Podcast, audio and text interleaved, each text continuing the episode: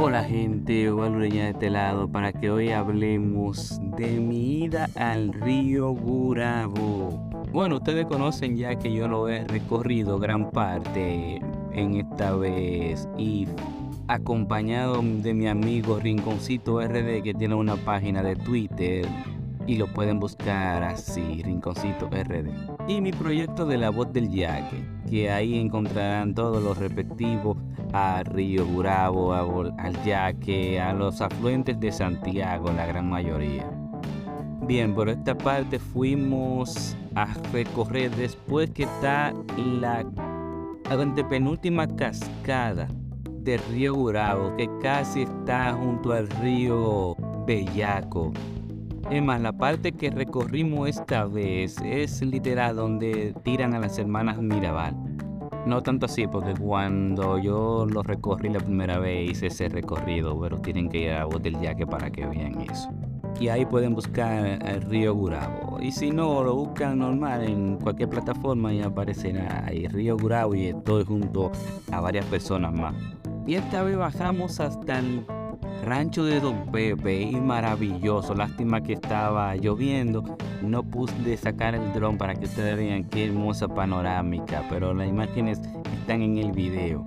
Yo les recomiendo a cualquiera que dé ese recorrido del río Bravo. Y si no sabe, pues me tiran un mensaje en las redes sociales, o Valureña Sosa, o al o en la misma voz del Jackie y nos iríamos a dar un recorrido por el río Gurabo, porque mire, es maravilloso, desestresante, eh, bueno, es agotador y si no le gusta, pues a eso tiene que gustarle si anda, porque usted se va a mojar los pies, si quiere se puede dar unos chapuzones porque aparecen unos charquitos y una especie de, de tinas encantadora, pero eso es en la otra parte del video, en la que saldrá después de este que le estoy comentando. En la parte de la cumbre yo le comentaba que el río en esa parte debiera llamarse a sí mismo el río de la cumbre, aunque en Gurabo eh, tiene su naciente y toda la carretera de la cumbre, la panorámica, en este caso hasta la cumbre, todos los ríos que nacen ahí conectan al Gurabo.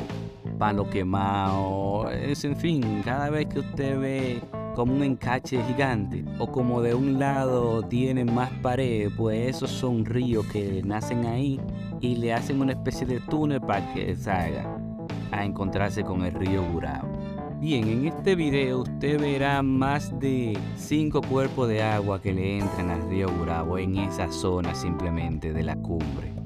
Nos topamos con varios derrumbes. Bueno, yo no puedo decir que es producto de la minería, pero eh, me imagino que influye. Y ya que le menciono la minería, llegamos a una mina de ámbar, mejor conocida como la mina del Obracho. Cosa bonita esa, a mí me gustó haber visto una mina. Está cerca del río, pero es una fuente de ingresos para, para ese lugar. La gente vive del ámbar y la cumbre es muy rica en ese, en, ese mineral de ámbar. Entonces eso es complicado. Ojalá y ese derrumbe no tiene nada que ver con la mina. Y yo quiero volver a esa mina porque es, es hermosa. Es interesante poder escuchar las historias de esos mineros que noté algunas derrumbadas. Entonces debe ser una historia fascinante que yo luego le voy a llevar. Bueno, seguí, caminando el río Burabo hacia arriba y ya empezamos a encontrar basura, lastimosamente. Le puedo asegurar, ustedes van a ver las imágenes, que después de la mina hacia el callejón de Regina, que es en esa área que nace el río Burabo, bueno, esa parte, está llena de basura. Lastimosamente, ustedes verán que nosotros pasamos como una especie de túnel que es para conectar la carretera Ustedes verán cómo nos topamos con basura. Me dio un estrelló. Por eso les recomiendo que vayan con tenis de soporte, que aguanten y que no rebalen, porque se van a dar sus estrellones. También estaba cayendo un aguacero, eso influye mucho. Bien, pues en esa parte también conocí una gruta en Gurabo y no la de Santa Rita, hay otra más hacia abajo. Gurabo está lleno de grutas. Santiago entero está lleno de grutas. Lo que pasa es que esas historias no se cuentan tanto.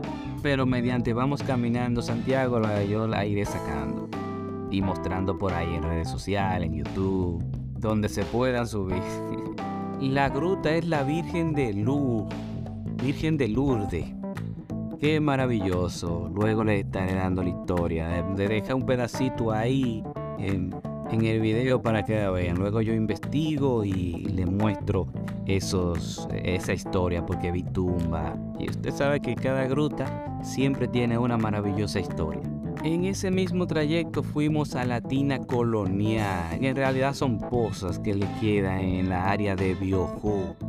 Y les cuento que Biojó había muchas laguna lamentablemente ya la han tapado. Una estaba en el centro de donde hoy es la autopista del norte, la circunvalación norte, perdón. Me cuentan que para tapar eso fueron cientos de camiones para tapar esa laguna que había ahí. Eso es una vaina, porque entonces esas aguas, luego que se tapan esos lugares, el agua tiene que irse por otros lugares y por eso incluso vemos que hay caudal seco. Después ustedes verán, eh, mediante vamos haciendo los recorridos, por, porque hago ese énfasis de que cuando se construye así el agua cogerá por otro lugar. Bueno gente, aquí les dejo este pedacito del río Burabo, la Virgen de Lourdes, la gruta de la Virgen de Lourdes, las pozas coloniales, y les recomiendo que vayan a ver el video para que se nutran un poco más y vean los lugares y, puedan visitarlo. Así que nos vemos después. Oval de este lado. Adiós.